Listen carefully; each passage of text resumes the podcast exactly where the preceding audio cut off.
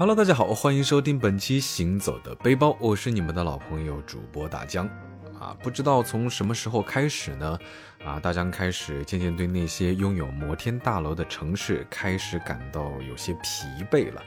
啊，当然不是说讨厌，嗯，但就是觉得好像各个城市的内容其实都是差不多，反倒呢一些比较远的地方啊，像那种森林啊、沙漠呀、海边啊、草原啊等等等等，对我来说更加的是一种深深的吸引啊，一种致命的诱惑。但是这些地方呢，短短的两天双休日，可能真的没有办法玩得尽兴，所以呢，刚好趁着这次的中秋啊、国庆连假有八天啊，所以呢，也是抓紧了机会，赶紧向着贵州出发。啊，不过说真的呢，想用这个短短几天去玩转整个贵州，说实话真的是不可能啊。所以呢，大江也只是挑选了几个啊比较经典大众的，那也符合可能第一次听节目的人啊。所以有没有贵州的听众小伙伴呢？啊，欢迎你们在下方的评论区给我们深度的介绍介绍、科普科普、安利安利。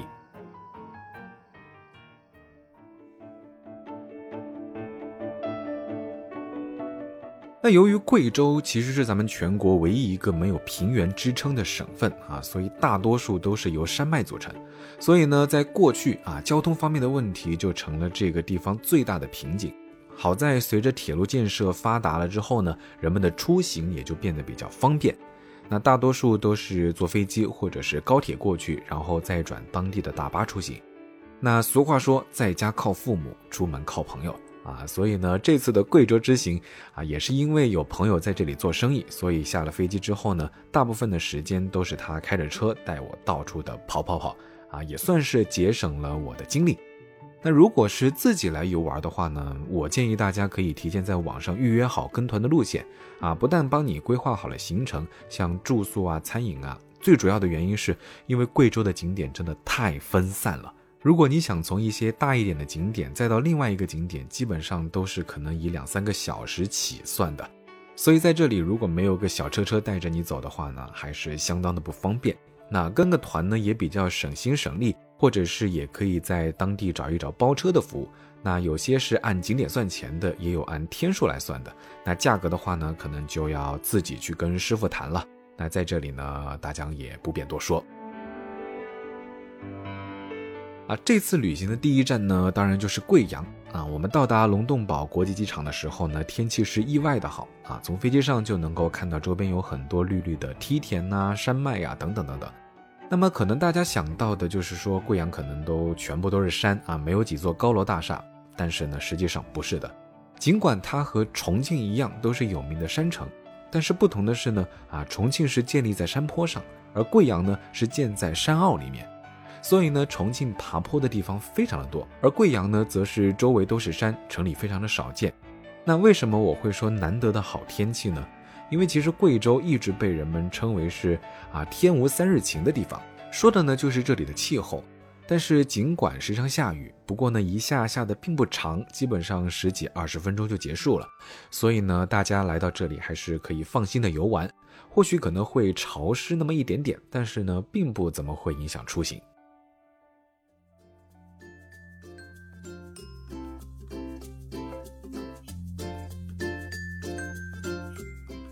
那出门的时候也是急急忙忙，在飞机上呢也没有怎么吃东西。那所以到达目的地之后呢，朋友就立马带着我先去吃了一碗特色的长旺面。啊，这个东西我必须好好的提一提。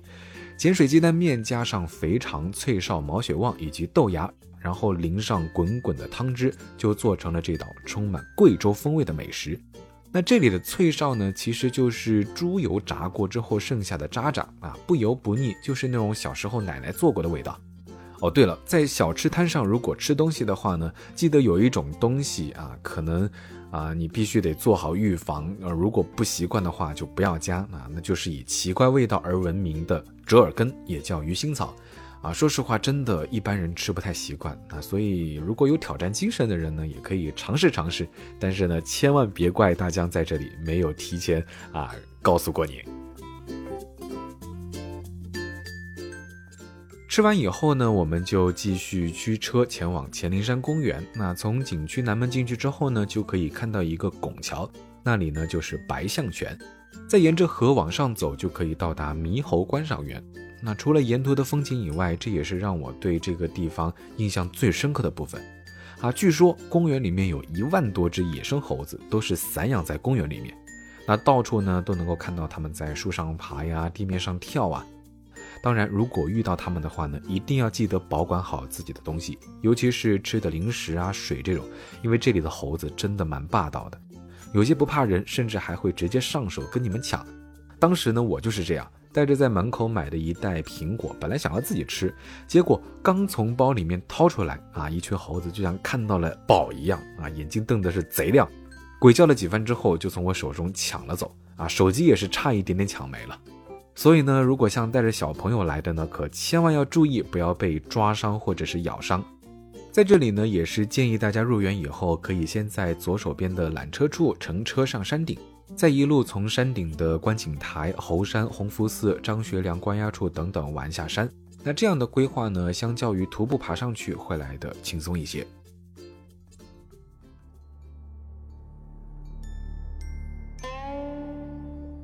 那这个山大王看的差不多了之后呢，我们下一站就来到了离乾陵山公园不远的甲秀楼。啊，甲秀楼的甲秀这两个字呢，是取自科甲挺秀之意。也就是说，为了勉励这里的儒生啊，能够刻苦学习的意思，所以从明清时代以来，这里就是很多文人骚客的聚集地。那也保留了许许多多的高人雅士的题咏，以及真迹石刻、墓铭和书画作品。嗯，怎么说呢？没来到这里之前，大家以为这里只是一座比较常见的鼓楼。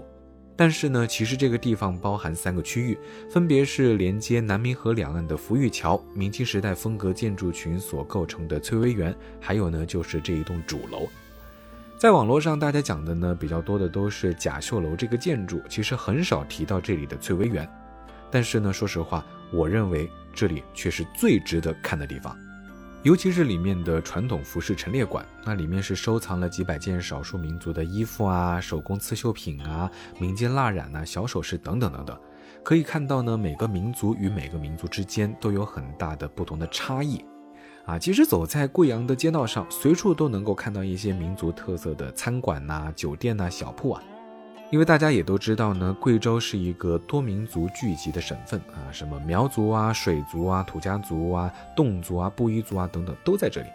所以呢，又有人笑话说，这么多不同的人，贵州人也不一定听得懂他们家乡的话吧？啊，其实还真是，这里地方方言呢真的是太多太多了，可能相邻两个村的人遇到打个招呼都不一定明白对方在说什么。我想他们大概呢也都是满脸打着问号，然后靠肢体语言猜猜对方讲了什么吧。好了，闲话说完，说回咱们的甲秀楼。那如今甲秀楼附近的高楼大厦呢，真的是一个比一个高科技现代化，跟景区内古色古香的明清建筑群呢，也是形成了强烈的两种对比，两种风格，使得这里的景色呢变得是更加的多样化啊，充满了更多的观赏性。那也是建议下午的时候来这里参观，因为这个时候的阳光呢不会那么的刺眼，柔和的光线非常适合拍照。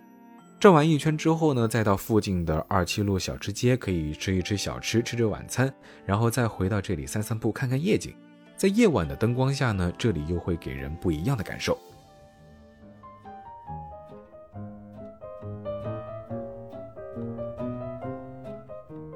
那么说到二七路小吃街呢，其实就跟天津的西湖道、无锡的南长街差不多啊，长长的一条街，放眼望过去，可能有几十家、几百家小吃摊。价格呢也非常的便宜，一百块钱绝对能够让你在这里吃到扶着腰出门。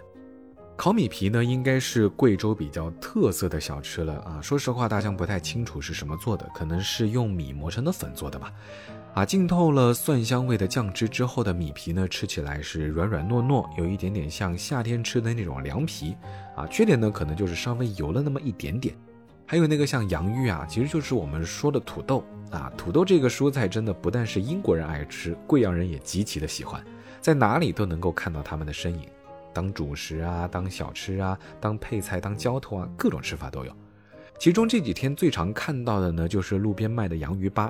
嗯，其实就跟我们平常在家吃的没有什么区别，但特别就特别在它的辣椒面上，又香又辣。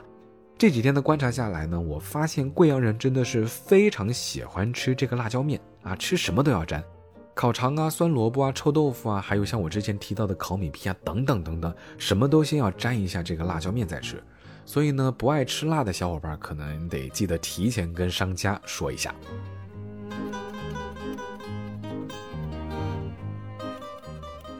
其实本来旅行中还是计划去贵州省博物馆看一看的，因为就在甲秀楼附近。但是呢，由于时间比较仓促，就没来得及。但是呢，也是提前有过了解，所以在这里呢，大家还是给大家稍微介绍介绍。来到这里呢，你首先可能会被门口五颜六色的外观所吸引，因为这里呢也是近几年网红拍照打卡圣地。但是比起外观来说，里面的内容更值得让人细细欣赏。博物馆呢由三层楼建造，那每层都有不同的主题内容，其中民族贵州主题展厅最有看头啊，跟翠微园的陈列馆差不多，展示了一些民族的历史和文物。尤其是进口处的大环形荧幕，更是用视觉效果来给我们展示多彩多样的贵州魅力。那贵州的少数民族里面最出名的就是苗族，啊，以黔东南地区数量最多。那不了解的人可能会认为苗族有非常多神秘的故事，比如说苗医啊、苗药呀、巫术啊、蛊毒啊等等等等。但是其实真正的苗族并没有大家想的那么的神秘。那如果感兴趣的朋友呢，不妨把这里列入规划之一啊，以此来了解了解这座城市背后的历史文化以及各个民族之间的故事。